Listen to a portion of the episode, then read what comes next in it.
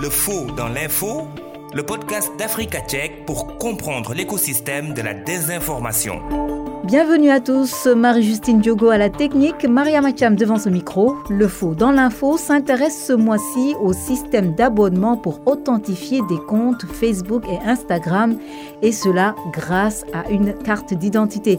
Notre invité est consultant, formateur en médias numériques, également directeur associé de Simtech Media. Il s'agit de Muntaga Sissé. Le faux dans l'info, décryptage. Muntaga Sissé, bienvenue. Merci d'avoir accepté notre invitation. Bonjour, merci de l'invitation. Vous êtes consultant formateur en médias numériques. Vous êtes également directeur associé de Simtech Media. Alors, quelle est l'utilité d'authentifier un compte sur les réseaux sociaux? Alors, aujourd'hui, il est très important d'authentifier son compte dans la mesure où, euh, si l'on regarde les réseaux sociaux de façon globale, on a pratiquement 3 milliards d'utilisateurs, ce qui fait qu'il est très difficile de personnaliser et de personnifier les comptes. Donc le fait de l'authentifier, c'est de dire à ce réseau social-là que c'est véritablement le Muntaga Sissé qui se présente comme étant Muntaga Sissé qui est derrière ce compte-là. Et pour l'authentifier, il va falloir donner un certain nombre de garanties, comme par exemple une carte nationale d'identité, en tout cas une pièce d'identification gouvernementale, comme il est dit sur les plateformes, qui permettent de véritablement dire que c'est bien la personne qui se réclame être donc derrière ce compte-là qui, qui l'est vraiment. Alors on a vu que Twitter a procédé de la même manière. Mais Twitter demande aussi un abonnement, euh, un abonnement financier. Alors, est-ce qu'on peut s'attendre aussi à la même méthodologie pour d'autres réseaux sociaux? La fonctionnalité de, de Twitter et là, derrière euh, un soubassement financier, je dirais, parce que bon, le, nouveau patron de Twitter, Elon Musk, qu'il a racheté il y a à peu près un an, lui, son objectif dès le départ, c'est de rentabiliser la plateforme qui était plus ou moins déficitaire, en tout cas qui ne gagnait pas beaucoup d'argent. Et donc, dès qu'il est venu, il a dit, il va euh, gratter un peu partout. À chaque fois qu'il en a l'occasion, il le fera. Et donc, le système d'abonnement de Twitter ne repose pas sur l'authentification des comptes proprement dit comme ce sera le cas pour Facebook, on en parlera. Pour Twitter, l'objectif c'est de gagner de l'argent, de dire à ceux qui veulent avoir des fonctionnalités supplémentaires, par exemple euh, l'abonnement sur Twitter vous permet d'écrire un texte un peu plus long qui va plus se limiter aux 280 caractères euh, qui sont permis pour les autres utilisateurs, d'avoir un support plus rapide, d'avoir euh, une, facilité d'utilisation de la plateforme. Par exemple, il y aura moins de publicité, vous avez une priorité sur le fil d'actualité. Donc, il y a un ensemble et j'oubliais aussi la possibilité de d'éditer son tweet, de le modifier, ce qui n'est pas le cas pour un utilisateur lambda. Alors que pour les autres plateformes comme Facebook, l'objectif c'est de rendre plus sécure, plus, euh, euh, en tout cas, donner plus de garanties à ceux qui acceptent de payer pour justement authentifier leur compte. Facebook met en avant la sécurité pour pouvoir lancer justement ce projet euh, de système euh, d'authentification euh, des comptes. Alors pour l'instant, il s'agit vraiment d'une phase test qui a été lancée en Australie pour l'instant pour voir ce que ça va donner. Mais Facebook demande une pièce d'identité justement pour authentifier les futurs comptes Facebook, Instagram, etc. Alors qu'en est-il de la protection des données personnelles? Parce que sur une pièce d'identité, on a vos noms, prénoms, date de naissance lieu de naissance, etc. Alors, ce, qu'il faut savoir, c'est que Facebook ne demande pas seulement à ceux qui demandent de vérifier, d'authentifier leur compte. Il arrive souvent pour certains utilisateurs que Facebook leur demande cette pièce d'identité lorsque le compte est signalé ou bloqué et qu'ils ont envie de le réactiver. Donc, ce n'est pas une première euh, que Facebook demande ces informations-là. Ensuite, on se dit, ben, peut-être que Facebook nous demande formellement notre pièce d'identité, mais il en sait tellement sur nous que toutes les informations qui sont sur notre pièce d'identité il les a déjà. Euh, le nom, la date de naissance, euh, parfois même les noms des parents, le lieu de naissance, la géolocalisation, le centre d'intérêt, plus qu'il y en a même sur la pièce d'identité.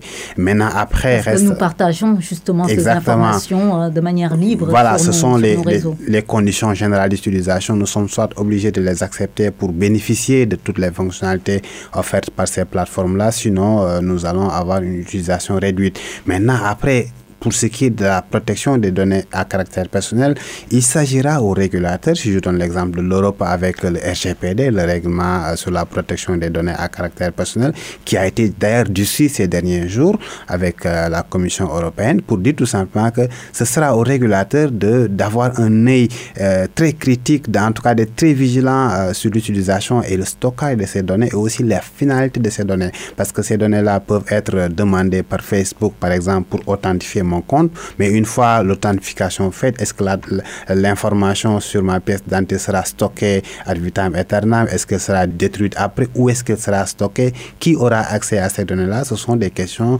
euh, qui méritent d'être posées par les régulateurs, non seulement européens, mais aussi africains, pourquoi pas? Mais justement, euh, les Européens, ils ont pris les devants, si, mm. si je peux le dire ainsi, puisqu'ils n'ont même pas pris les devants, puisque mm. quand même il y a eu des précédents qui les ont poussés à se réorganiser pour pouvoir justement avoir un contrôle sur ce que euh, Meta, Twitter et TikTok font en, Europe. Mais aujourd'hui en Afrique, on voit que quand même il y a un vide juridique qui est là. Et puis nos États, est-ce que nos États ont suffisamment de moyens, de pression pour pouvoir faire face à ces mastodontes? Alors, moi, moi, je dirais plus moyen et volonté que vide juridique, parce que dans certains pays, quand même, il y a des lois. Si je donne l'exemple du Sénégal, avec la loi 2012 du 25 janvier 2008 portant protection des données à caractère personnel, c'est une loi qui encadre tout cela.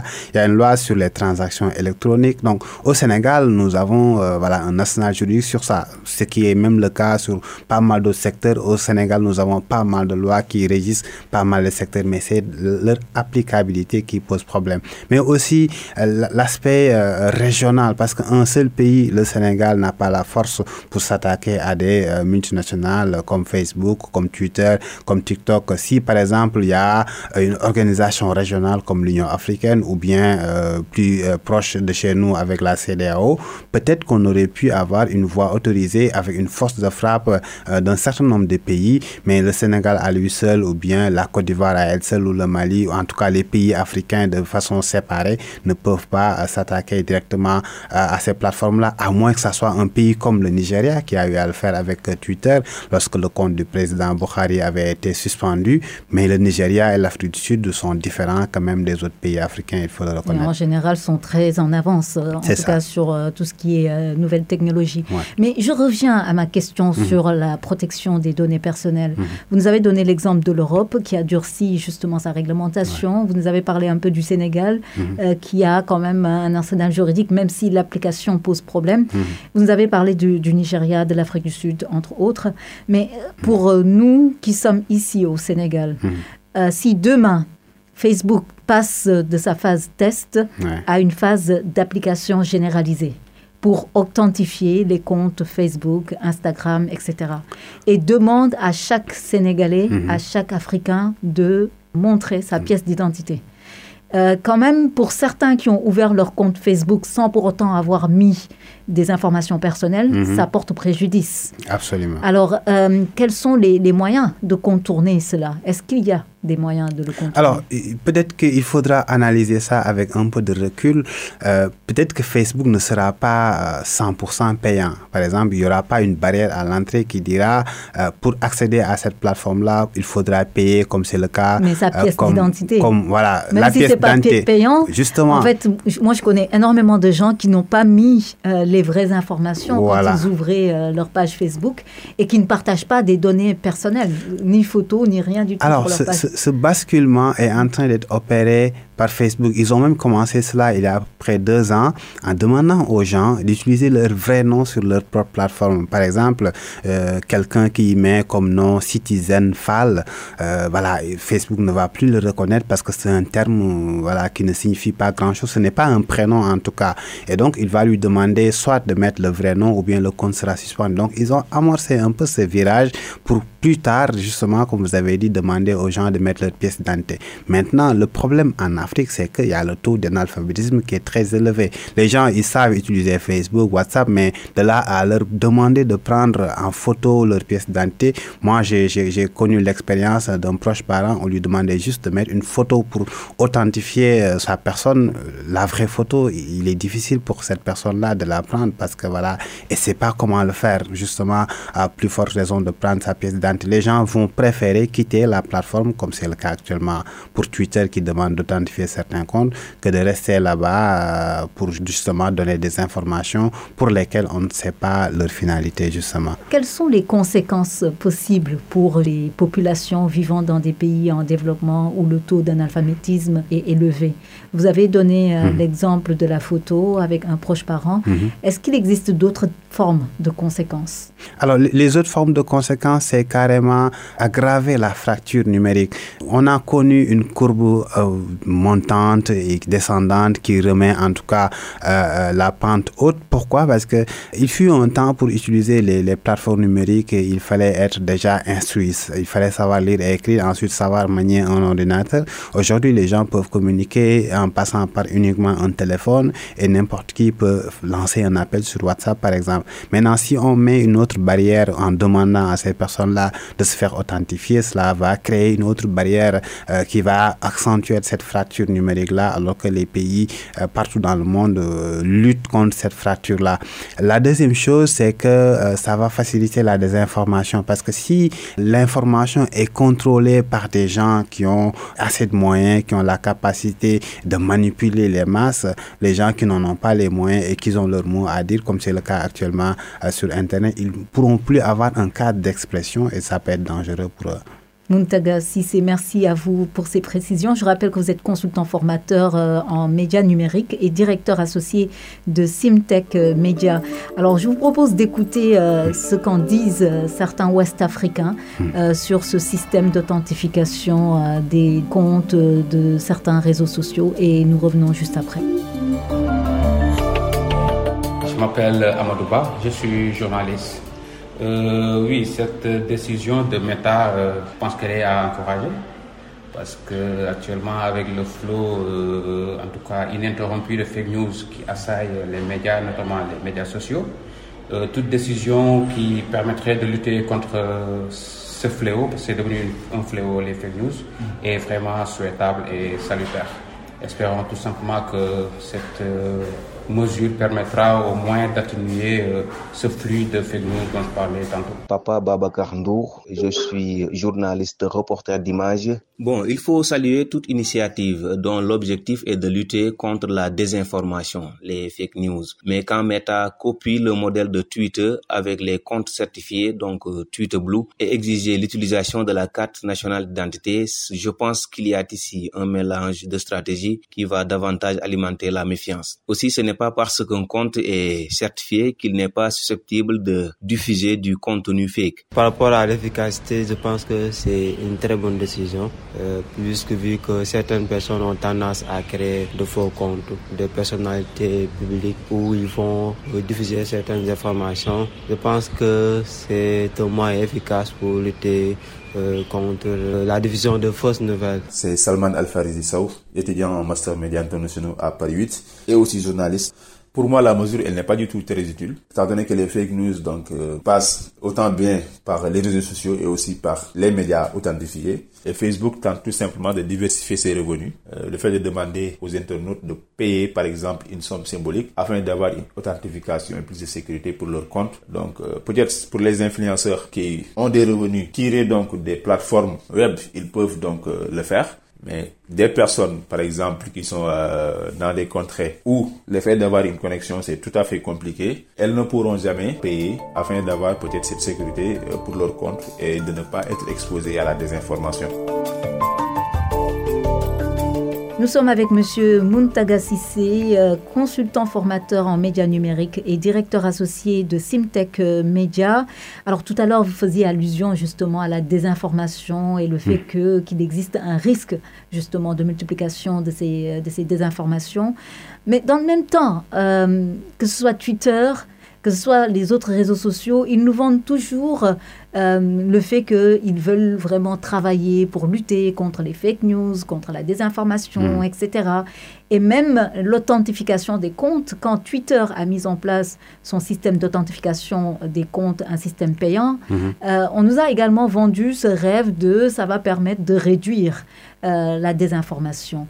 Alors, est-ce que vous, vous êtes optimiste quant à la réduction de, de la désinformation sur les réseaux sociaux? Pas du tout, parce que tout simplement, euh, lorsque Elon Musk, le nouveau patron de Twitter, en avait fait l'annonce les gens pensaient qu'effectivement qu'il allait justement donner la parole à ceux qui voudraient la prendre, à donner plus de liberté d'expression, comme il le disait euh, sur Internet. Aujourd'hui, euh, c'est le contraire que nous constatons, parce que euh, si vous n'avez pas les moyens de payer 8 dollars par mois pour avoir un compte certifié, vous allez perdre ce badge d'authentification-là et bonjour l'usurpation d'identité. Depuis quelques jours, on a vu des célébrités, des journalistes des médias perdre leur badge et de l'autre côté, il y a d'autres, euh, en tout cas usurpateurs d'identité, si je peux les appeler comme ça, qui ont créé des comptes avec le même nom pour commencer à, publier des, des, informations et qu'un utilisateur lambda euh, comme moi qui n'a pas assez de recul peut tomber dans ce piège-là. Donc, c'est la désinformation qui va être accentuée. Et donc, il y aura aussi deux poids, deux mesures. Les gens qui ont euh, les moyens de se faire authentifier, d'avoir un badge qui prône pour la qualité de l'information, les informations information vérifiée ou pas, ils auront cette authentification-là. Ça va justement induire même en erreur la vérification de l'information. Quand vous tombez sur un contenu publié par un compte avec un badge bleu authentifié, vous allez dire que c'est authentifié, alors que ce n'est pas le cas. Donc, le repère que les gens avaient il y a quelques années pour se dire, voilà, tous les euh, comptes, toutes les plateformes qui sont authentifiées, si on tombe sur ce, un contenu-là, on saura que euh, c'est un contenu qui vient effectivement de, ce compte-là. Par exemple, si une autorité, un président de la République d'un pays fait un tweet, on dit que ça soit vrai ou pas, on dit en tout cas, de toute façon, ce qui est clair, c'est que ce contenu-là vient de cette autorité-là. Aujourd'hui, ce n'est plus le cas. Même des ministres ont vu euh, donc leur badge sauter, ils l'ont carrément perdu parce qu'ils n'ont pas accepté de payer. Autre manipulation euh, sur Twitter, par exemple, des gens qui ont dit carrément qu'ils ne veulent pas payer et que malgré eux, ils ont vu leur compte authentifié euh, parce que voilà, c'est une technique d'Elon Musk. Je donne l'exemple euh, d'une célébrité, un écrivain Stephen King ou du basketteur américain LeBron Jones qui ont dit non, nous ne payons pas, mais ils ont vu quand même que Elon Musk a dit je paye pour vous pour que vous ayez justement ce badge authentifié. Quel crédit donner aux réseaux sociaux? Parce que on est dans un monde quand même où l'argent est important. Tout à mm. l'heure, vous le disiez, dans la stratégie d'Elon Musk, c'est de faire aussi mm. euh, rentabiliser euh, son investissement. Euh, alors, l'argent compte et puis les données personnelles aussi comptent beaucoup parce qu'on le sait, mm. les données personnelles sont utilisées pour des visées commerciales, mais c'est utilisé également maintenant pour des visées aussi électorales. On l'a vu dernièrement avec notamment les story killers, etc.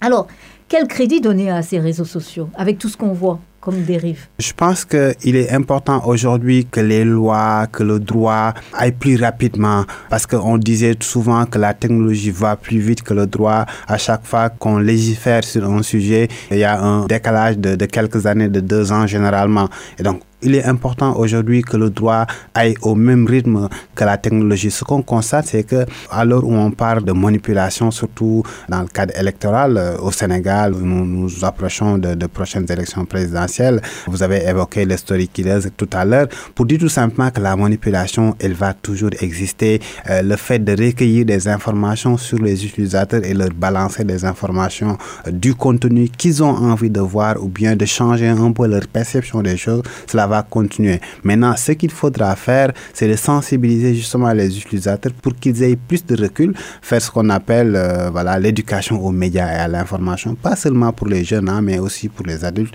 qui n'ont pas ce recul-là pour euh, justement euh, distinguer une information d'une communication, d'une manipulation, etc. Et il y a un vrai travail à faire, que ce soit nous, les utilisateurs de ces plateformes-là, mais aussi des médias et aussi des organisations euh, politiques même, pour justement aider les personnes qui ont envie d'être avec eux, de pouvoir justement distinguer l'information de la fausse information, justement. Alors, vous êtes euh, formateur hein, en médias numériques, mmh. donc au-delà vraiment de, de l'éducation euh, aux médias et aux médias numériques notamment, qu'est-ce qu'il faudrait mettre en place? Parce que vous l'avez dit euh, mm.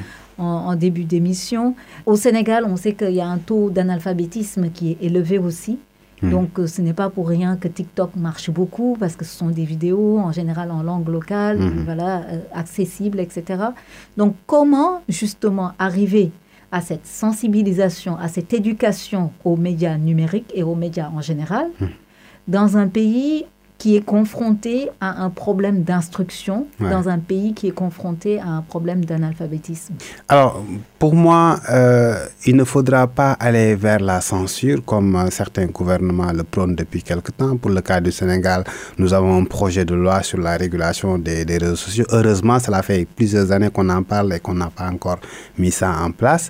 Par contre, j'aimerais que l'on peut-être mette en place des organismes qui vont travailler sur le contenu a posteriori, parce qu'il y a certaines informations, on ne peut pas les bloquer à l'avance. Mais dès l'instant qu'on constate que ce sont des informations manipulatrices, ce sont de fausses informations, qu'il y ait des mécanismes pour les signaler, par exemple euh, à la plateforme, si c'est sur Facebook par exemple, qu'il y ait des gens suffisamment de confiance qui ont la possibilité de signaler certains contenus très rapidement, juste après leur euh, publication sur les plateformes, qu'ils puissent diminuer un peu leur visibilité et puis qu'il y ait un patch à côté ou bien en tout cas une notification qui dit à chaque fois que les gens euh, cliquent dessus qu'ils comprennent que c'est une fausse information, mais pas que ça soit que de l'écrit seulement parce qu'encore une fois, il y a certaines personnes qui ne vont pas lire, mais qu'il y ait un système, euh, que ça soit peut-être sonore si c'est sur des statuts WhatsApp, entre deux statuts WhatsApp qui est un statut au milieu qui leur dit attention, l'information que vous allez voir ou bien que vous venez de voir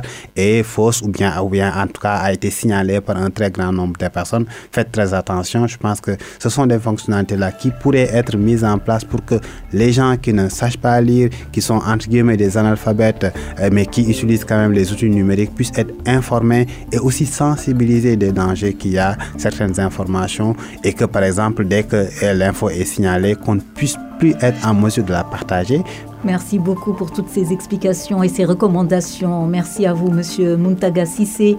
Je rappelle que vous êtes consultant, formateur en médias numériques et directeur associé de Simtech Media. Merci énormément. Merci à vous. C'est la fin de votre podcast mensuel Le Faux dans l'info, réalisé par Maria Mathiam et produit par Africa Tchèque. Merci à Marie-Justine Diogo et au CESTI.